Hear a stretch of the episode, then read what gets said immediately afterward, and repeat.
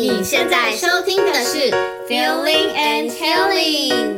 大朋友好，小朋友好，我是 Feeling，我是 Healing，欢迎来到中英绘本故事时间。这是一个给大人疗愈、孩子学习的空间。我们以绘本改编为题材，来培养共感力和同理心，用演奏去渲染，歌声去牵引不同的情境，带入感受，导出启发，获得心灵成长。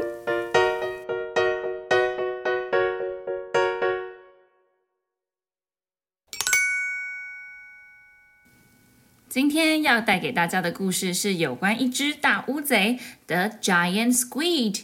现在就让我们一起进入海底世界来探索吧。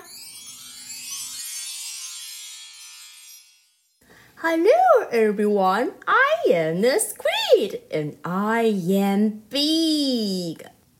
I'm very big squid, big squid, big squid. I'm very big squid, big squid.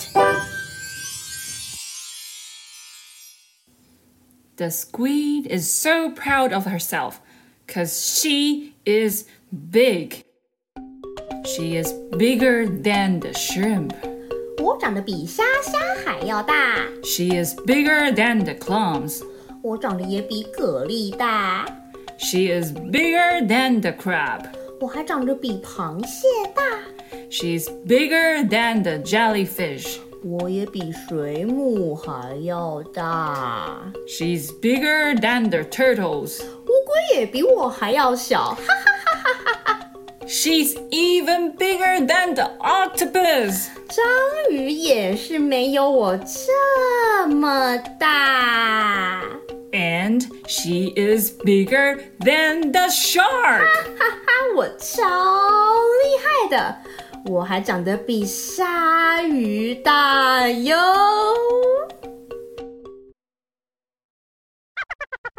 I am the biggest thing in the ocean.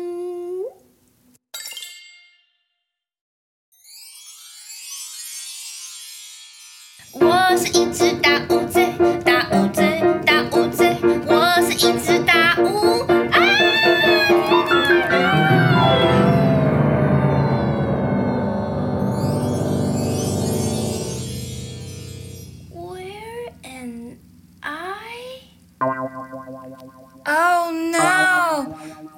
贼被谁吃掉了呢？到底是谁比他还要大，还要更厉害呢？小朋友，我们一起动动脑，想想看，在海里面最大、最大、最大的海底生物到底是谁呢？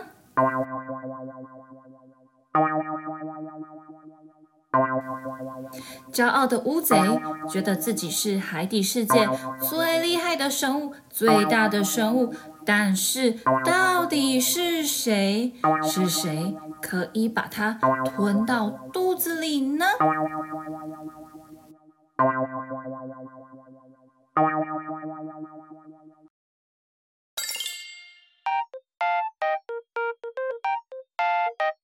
？Ha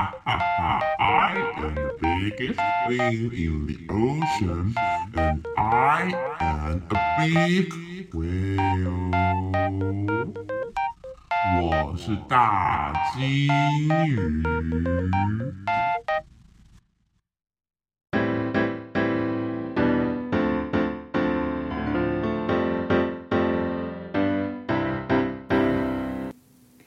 透过今天的故事，我们想来和大家聊一下有关骄傲这个主题。你觉得自信跟骄傲的差别在哪里啊？嗯，我觉得骄傲的人，他如果犯错了，他不会去承认；可是如果是自信的人，他是能够坦然面对自己的错误。嗯，他知道自己有改变的能力。那我想这两者之间的分隔线应该是无知。对，但单独谈骄傲这个部分，哈，其实骄傲它也有两个面向，一个是比较好的面向，就是它展现的骄傲是打从心底的自信、满足的一种表现。但比较负面的话，那它就会变成自负，嗯，他会觉得没有人在我之上。我们要避免让骄傲往这个方向发展。没错，像我看过很多的长辈，他们真的是不管孩子做什么，他都大肆鼓励，就是对各种拍手，什么都拍手这样。真的孩子是天真的，他真的会把你各种的大肆鼓励当做是自己真的超级无敌棒，没有人跟他一样棒了。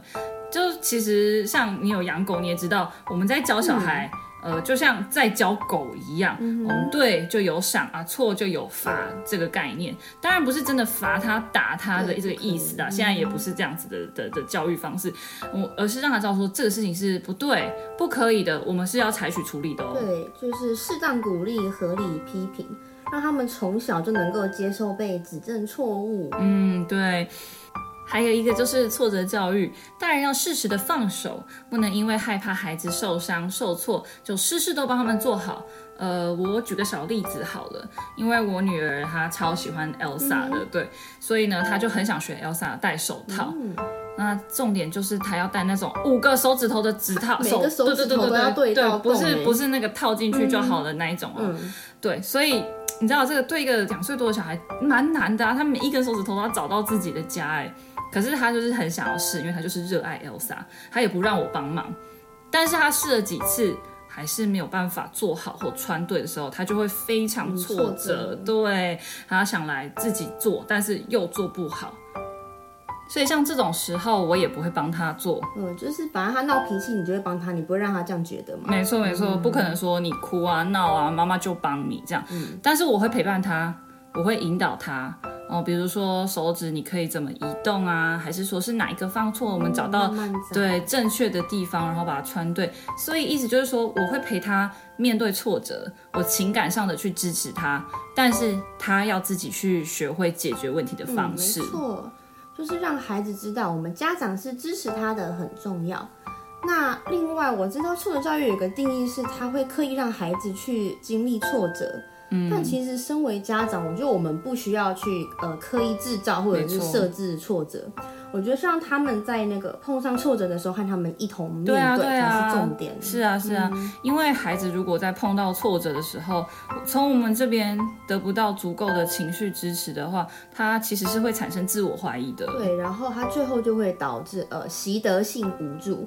他可能之后他碰到困难，他会先选择逃避哦。嗯，所以我们让孩子不避开可能的挫折，然后从中去学到说，嗯，我也会碰到困难啊，可是没有关系，因为方法一定比问题多，我们一定可以解决的。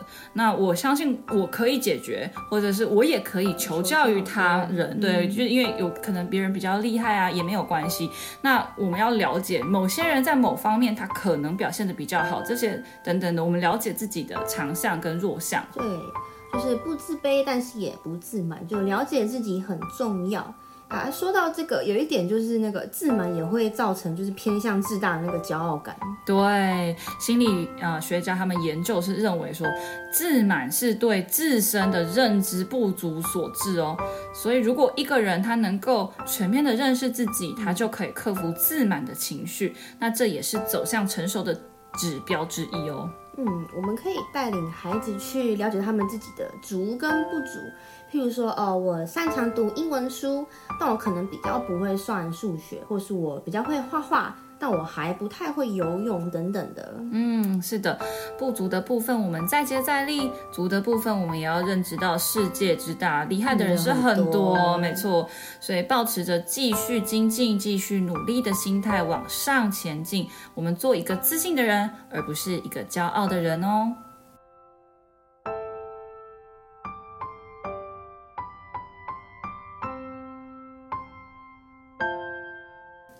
接下来，让我们用一首歌来结束今天这集 Podcast 吧。当你感觉骄傲的时候，想想我还可以怎么进步。我要变得更棒，我不要自满，成为自信的人，但是不骄傲。那今天节目就到这边结束喽，我们下集再见。拜拜。